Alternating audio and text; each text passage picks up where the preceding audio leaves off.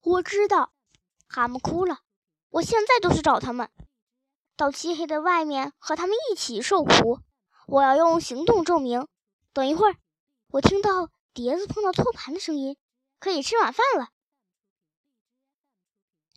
想到可怜的蛤蟆一直吃的是牢房的饭菜，河鼠就没有责备他，跟着他来到了饭桌旁边，热情地劝他多吃一点儿。弥补在监狱里受的苦。他们刚吃完饭，重新坐到扶手椅上，突然听见有人使劲的敲门。蛤蟆很紧张，河鼠却神秘的点一下头，径直去开门。欢先生走了进来，看起来他已经好多天没在家里住过了，没有梳洗收拾，鞋上覆盖着一层泥土。身子破烂不堪。不过，即使在最春风得意的日子，獾也不过是一只讲究外表的动物。他严肃地走过来，握了握蛤蟆的爪子。“蛤蟆，欢迎你回家。”我刚才说什么来着？回家？没错，回家。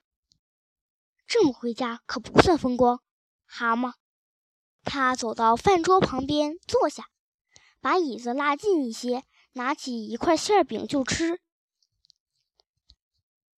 欢的话似乎充满了深意，却又让人摸不着头脑。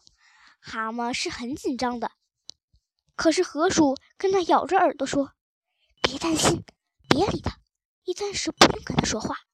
他肚子饿的时候总是心情不好，再过一会儿他就是另一副样子了。”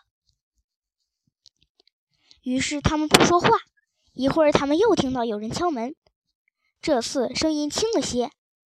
河鼠朝蛤蟆点点头，开了门，把鼹鼠领了进来。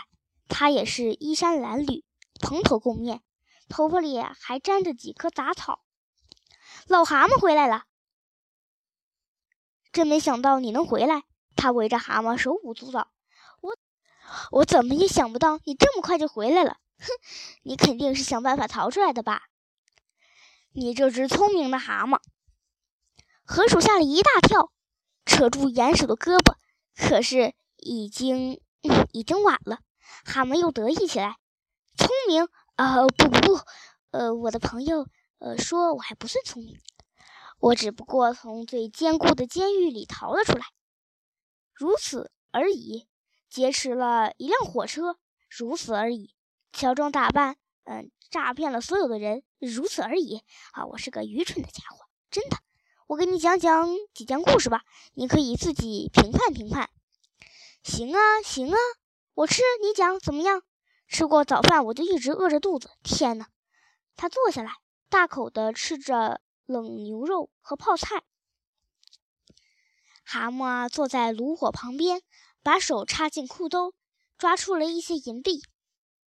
看看这些。还不赖吧？几分钟功夫就得到了。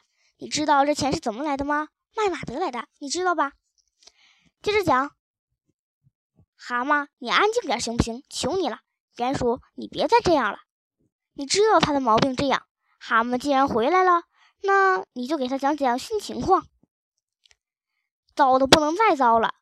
至于，嗯，说该怎么办，鬼才知道。我和獾没日没夜的转悠，一点情况都没有。到处都是岗哨，枪口全都瞄着我们，还朝我们扔石子儿。那些坏人一直派一些动物轮流的放哨，一看见我们，天哪，那阵鬼哭狼嚎，真让人心烦呐。的确很棘手。河鼠说：“我隐约有了个计策，我知道蛤蟆该怎么做了。我告诉你吧，他应该……不，他不应该。”鼹鼠嚷嚷起来，他满嘴塞的都是食物，那样绝对不行。你不明白，他应该做的是……好了，我什么都不会做的，我不会让你们来使唤我。咱们说的是我的房子，哎，要怎么办？我告诉你们吧，我要……他们仨扯开嗓门嚷嚷起来，吵得人耳朵都快聋了。一个又尖又干的声音吼着：“你们都给我住嘴！”大家立刻安静了。说话的是欢，他刚刚吃完了那块馅饼。他严厉地盯着他们。